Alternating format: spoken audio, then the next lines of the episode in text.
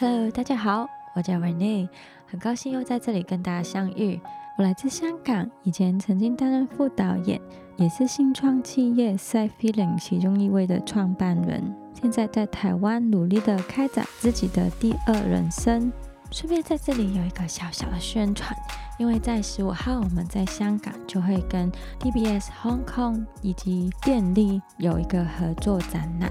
也很欢迎大家可以去我们在 FB 的粉丝专业，请搜寻满中中 Cycling，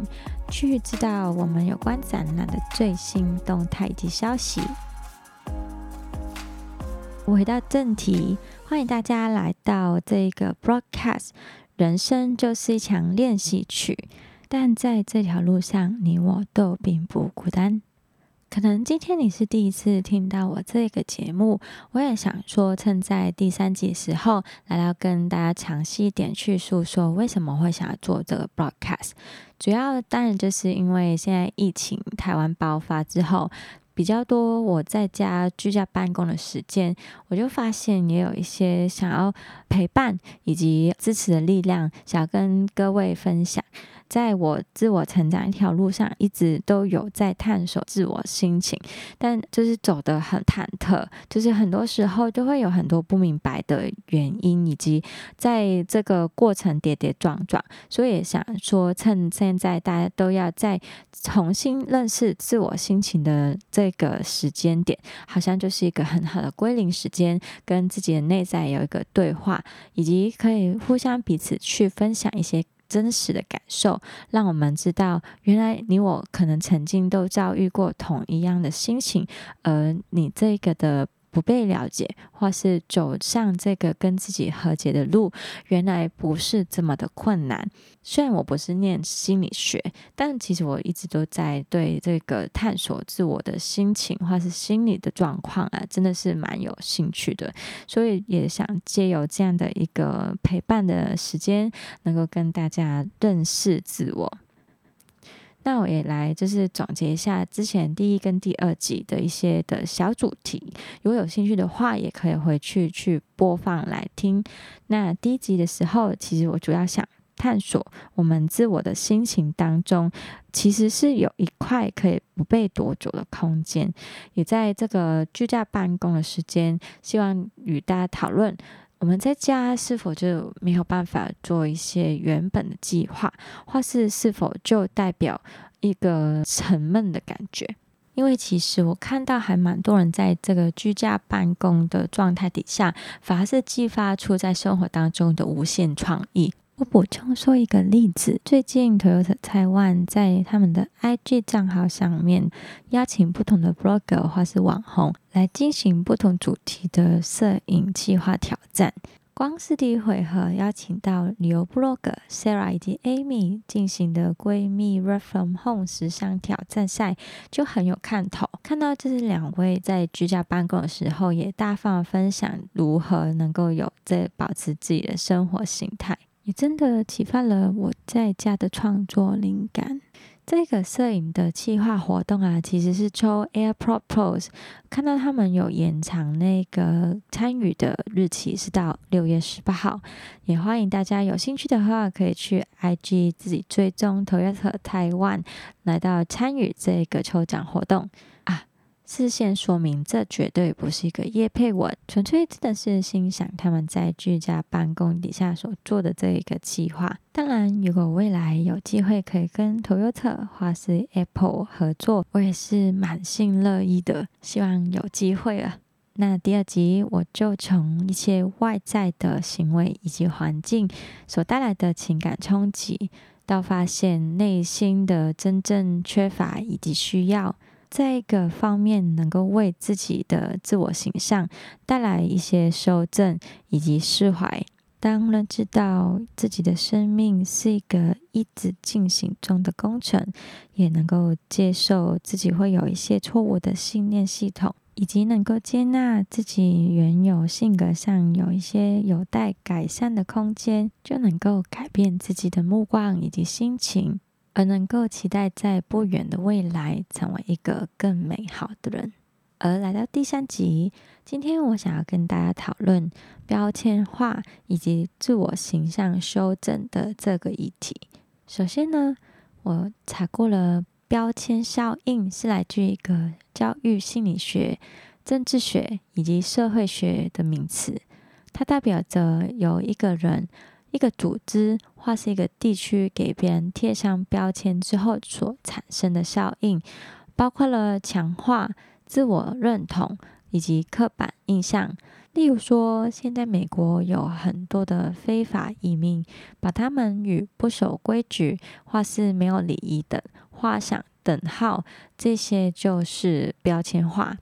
而标签的定义也可以是从人们对自我形象的界定来产生。我想大家回想回到小时候，一定也是对自我个性特质以及自我形象是有一个模糊的界定的吧？很多时候，其实我们的自我形象是透过与别人的互动而产生，所以他人对我们的标签就会形成一个很重要的因素，来改变我们自我对自己的看法。当个人被有意义的他人如老师、警察、左右邻舍、父母或朋友等，贴上了一个标签，来到描述我们的行为，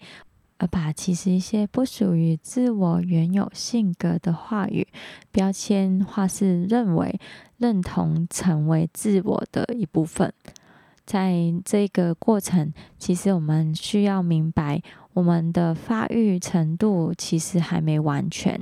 直到我们长大，越来越有更多的社会知识以及判断力，我们才能够认知到到底哪一些是别人加给我们的标签，而哪一些才是我们从思考到内在都是一致性的个性。而如果想除去标签化对自我形象的影响，最重要的第一步，我认为我们需要去成为一位有独立判断思考的人。你不会把别人所对你讲的话全部都揽在身上。因为你知道自己喜欢或不喜欢的是什么。当我们内在对自我形象的确认以及认识够深的时候，就不会再被外在的标签力量强化所影响。对我们有负面或是一样的标签，也不会影响我们去评估衡量自我的身份以及价值。好，说了这么多，到底应该怎么做呢？在我的个人经历来讲，我是从十五岁的时候才在思考，到底我的自我形象跟我未来真的想要成为的人是怎么样的人。那时候超级的迷惘，完全不知道到底哪一个是属于自己。就是因为我刚好每个项目都好像可以，他们太平均了，那个分数或是我的兴趣还没有很明显的凸显出来的时候，我反而就是失去了那个自我认同感，就感觉到很空虚、很彷徨，完全没有办法接纳那个状态的自己。直到再过了两年。我因着考不上大学的分数，而需要转去念别的课程，就是类似台湾的五专学校。那个时候，手提电话刚出现没多久，我从这个方面发现自己对摄影还蛮有兴趣，以及想探索的。于是，我就朝着这个方向去走。那后来，我也找到一个新的方向。对于电影、电视更加是有兴趣，也培养了我对美感的追求，甚至是开拓了现在往后的路。但这一切若没有了自我形象的肯定以及认识，是没有办法达成现在的我的。我觉得有几个重点，我们是可以去操练的，是从意识、心态以及行为转变等三个的发展。第一个，在意识上。你需要放下比较，所以说人比人逼死人。在这个世界上，总会有人不喜欢你，为你下了标签，也对你有一些的负面的评价。但是，怎么样活得快乐自在是你的选择，因为人对别人的评价，有可能是源于家庭背景、社会价值。以及我们性格上本来就会存在的异化，而造成这个误会。但这些的判断是否又来自于事实，甚至是那个人其实根本就没有完全的理解你，连你自己都没有办法完完全全的了解自己，更何况是别人呢？所以，我觉得对于别人对自我的评价，是可以带着一个过滤性的眼镜。除非某人对你的评价是基于看见或是知道你有犯罪，在基于法律、道德的公平、公正以及公义的体制架构之下，这些人所对你说的就是真心话，也在救你的性命。否则，个人认为，社会上对于我们每个人的评价以及想法，我们自己需要有一个内建的过滤系统，把一些真实或是虚假的东西去分辨出来，以至于我们的生命不会被别人丢给我们的情绪垃圾而影响我们每天的生活以及发展。从意识上认知到。我们要放下比较，以及知道总会有人对你有所批评跟不喜欢，我们也就可以修正我们的自我形象，不建立在别人对我们的目光之上。